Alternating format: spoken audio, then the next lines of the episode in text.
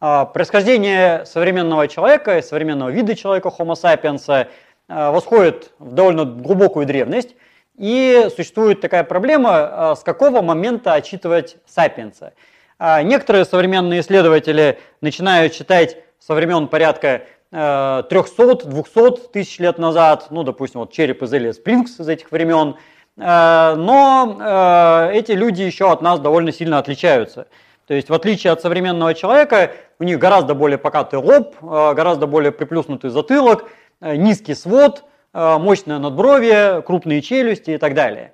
А вот со времени порядка 40 тысяч лет назад начинается эпоха кроманьонцев. Э, и с одной стороны, это время, когда наш вид уже вроде бы сформировался, и ну, иногда считают от 50 тысяч лет назад для круглости, ну, цифра 50, она круглее, приятнее, но если так по находкам, то где-то от 40 на самом деле. Э, и дальше э, обычно считается, что все, мы приехали, сформировался вид Homo sapiens, и подвид Homo sapiens sapiens, и вроде как уже все закончилось.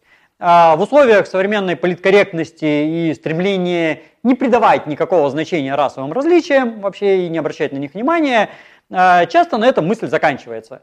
А, и э, бывает довольно обидно смотреть, когда находят какой-нибудь верхний палеолитический череп и говорят, это сапиенс, все, приехали. И там не публикуют дальше ничего про него. Особенно это обидно про итальянские, например, находки, потому что в Италии безумное количество палеоантропологического материала верхнего палеолита с датировкой там 14 тысяч лет и так далее, который не описан вообще. То есть там публикация идет, мы нашли скелет, все, точка.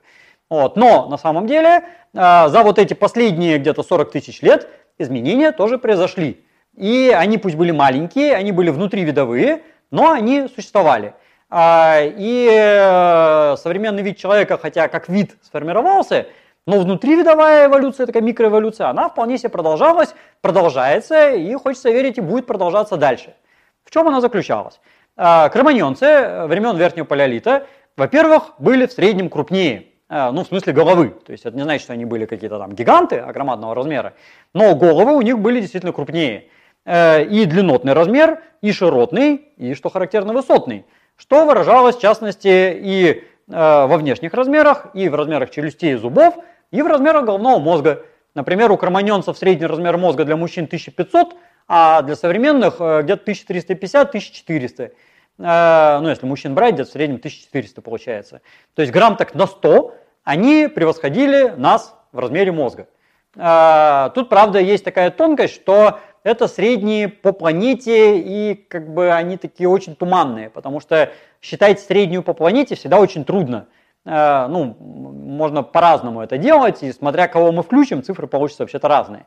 Допустим, для современных людей мы учитываем данные по австралийским аборигенам, бушменам, андаманцам, да, и циферка в среднем уменьшается из этого. А э, по кроманьонцам мы берем в среднем, э, в основном данные по Европе, по северной, Э, и не берем данные по какой-нибудь Меланезии, потому что у нас банально нету вообще.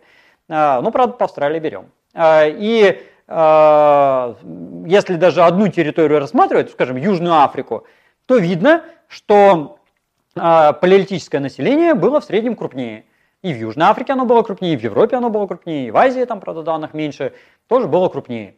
Был больше развит надбровный и затылочный рельеф, то есть надбровные дуги, у кроманьонцев в среднем выступали больше. Хотя это не значит, что они были какие-то мега бравастые.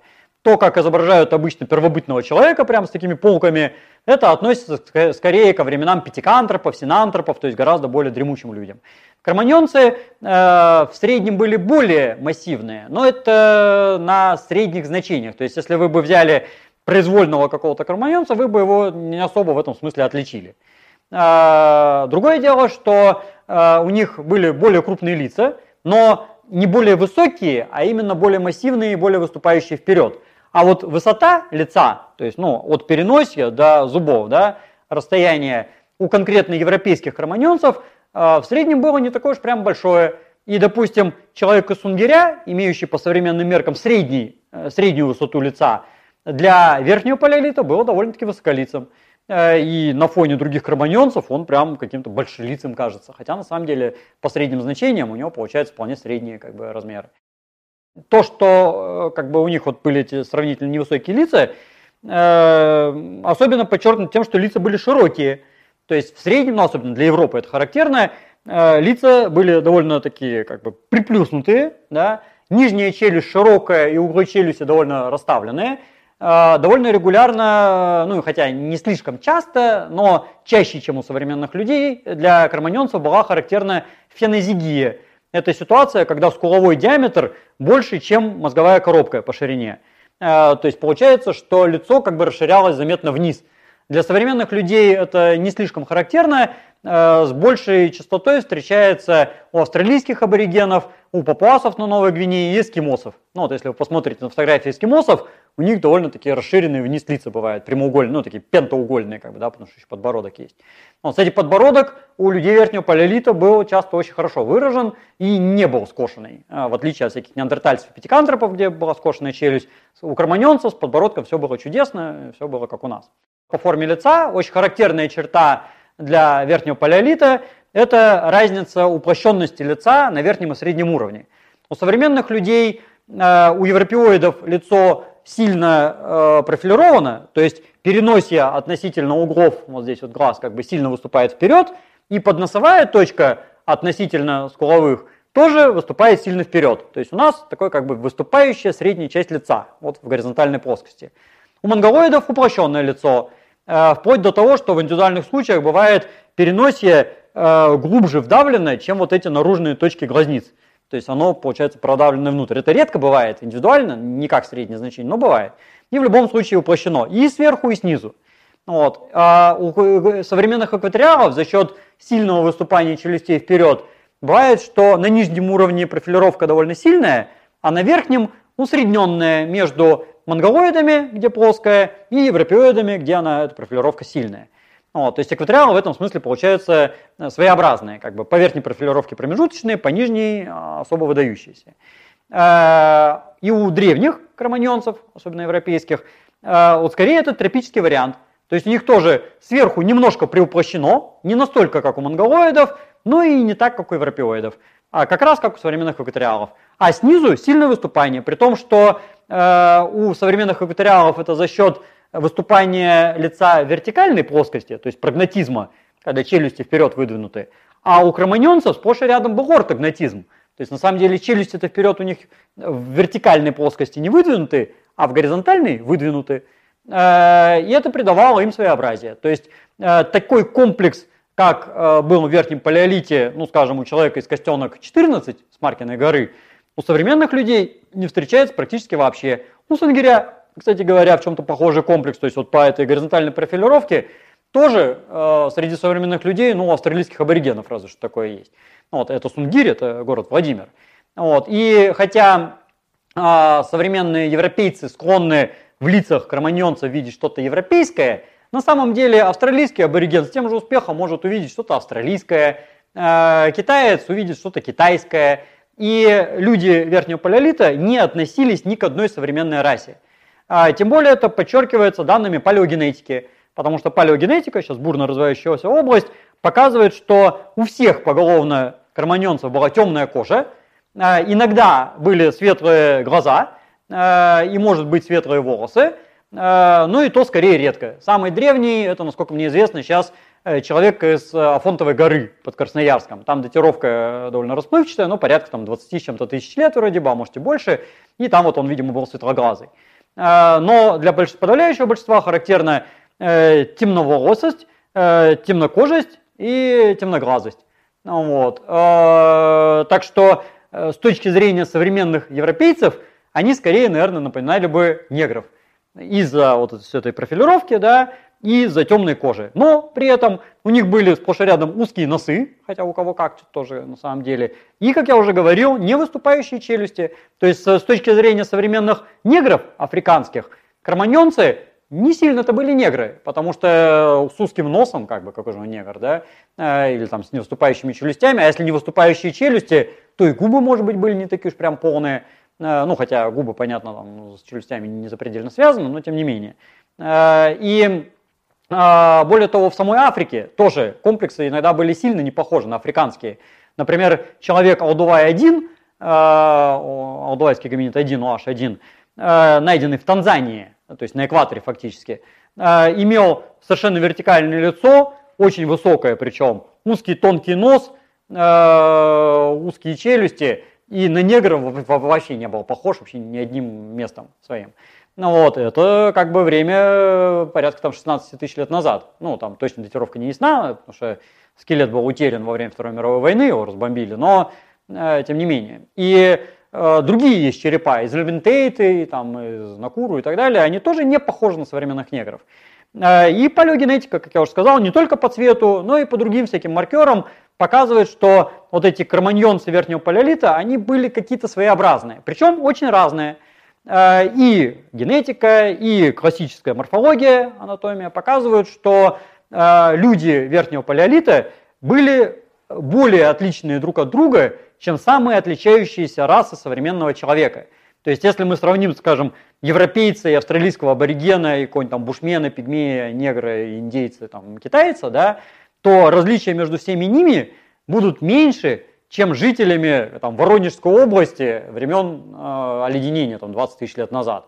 И какой-нибудь костенки второй, костенки 14, костенки там еще какой-нибудь, они друг от друга больше отличаются по внешним признакам, чем я от австралийского аборигена, что чудесно. И палеогенетика, ну в тех случаях, когда она есть, тоже это прекрасно подтверждает. Что, видимо, вызывалось тем, что люди жили маленькими группками, э, с одной стороны, они были резко изолированы друг от друга, с другой стороны, стремились заключать браки с максимально отличными друг от друга, э, результатом чего является, например, то, что в Сунгире у нас три скелета, и все различаются друг от друга совершенно катастрофически. В Джолкуудяне, в верхней пещере, не там, где синантропы найдены, а в другой пещере, там тоже три скелета, и тоже один похож на эскимоса, другой похож на э, меланезийца папуаса, да, третий похож неожиданно на сунгиря. А, который из Владимира и который похож там вообще непонятно на кого. Э, и это вот они рядышком лежат э, в одном и том же слое и совершенно синхронные. Э, то же самое можно сказать про людей из дольних вестонец, там целая куча черепов, и тоже все кто что гораст, из Гримальди в Италии, там и откуда угодно еще. То есть разнообразие было запредельным. И никакому нынешнему плавильному котлу, там, нью-йоркскому, скажем, это даже близко не снилось. А, из-за чего вытекает такая замечательная ситуация, что пытаться найти непосредственного своего предка а, среди черепов верхнего палеолита бывает довольно безнадежной задачей. То есть иногда это так более-менее со скрипом можно, то есть, скажем, австралийские аборигены могут быть более-менее уверены, что какой-нибудь плестоценовый череп австралийский, это, да, более-менее их предок, хотя тоже там насколько прямой, еще большой вопрос. Индейцы еще могут быть, тоже со скрипом, с некоторым уверены, что да, какой-нибудь плестоценовый череп, это более-менее их предок, ну, в таком самом широком диапазоне. А вот если, допустим, мои предки по материнской линии из Владимирской области и Сунгирь на окраине города Владимира, то я не могу прийти в Академию наук с претензией «отдайте мне моего дедушку», да, потому что как бы вот он тоже во Владимире, э, а у меня предки там из города Коврова, допустим. Э, то есть, наверное, может быть, у меня есть э, наследие этого сунгирца, кто же его знает. То есть с тех пор гены столько раз гуляли по всей планете, что, может быть, и ко мне они забрели. Но после этого мы прекрасно знаем, что были переселения э, там, и в мезолите, и в бронзовом веке, и в раннем железном веке, и в позднем железном веке, и тогда, и тогда, и тогда. Э, какие-то татаро-монголы там пробежали мимо, да, и там гунны какие-нибудь, ну, до Владимира гунны не добегали, насколько я знаю, ну, неважно, там еще кто-то бегал. Э, и гены конкретно вот этого сунгирца, скорее всего, они есть и у китайцев, и у европейцев, и, может быть, даже у индейцев. Ну, хотя индейцы скорее, там, может, пораньше заселились, хотя, может, и попозже. Ну, вот. А, кстати, попозже, скорее всего, потому что сунгирец 30 тысяч лет, а индейцы это 15 тысяч лет. Ну, вот, так что э, с тем же успехом у меня могут быть гены от какого-нибудь человека из Джоукудяни, или там из э, Африки, или там с Ближнего Востока, и откуда угодно еще. Поэтому э, поиск своих предков имеет более-менее осмысленное как бы, значение до Железного века. Там, да, преемственность достаточно очевидна. А, в некоторых случаях какой-то очень жесткой изоляции или там каких-то специфических условий э, местами там до неолита, ну в Китае, например, в той же там Австралии, да, в, Южной Африке, у бушменов. Э, но вот э, от мезолита и дальше поиск совсем прямых предков становится малоосмысленным, потому что на этом уровне любой древний череп предок любого из нас. Вот. А мы потомки любого из этих древних черепов, ну если у них вообще были потомки. А часть из этих линий с большой вероятностью вообще не имела потомков и вымерла от голода, холода, поубивав друг друга, э, и там, исчезнув по там, миллиону причин, там, от болезни, чего угодно. Ну, так что э, исследования и палеогенетики, и морфологии лишний раз показывают, что человечество это единый вид, и все мы братья и сестры, все мы родня, давайте жить дружно.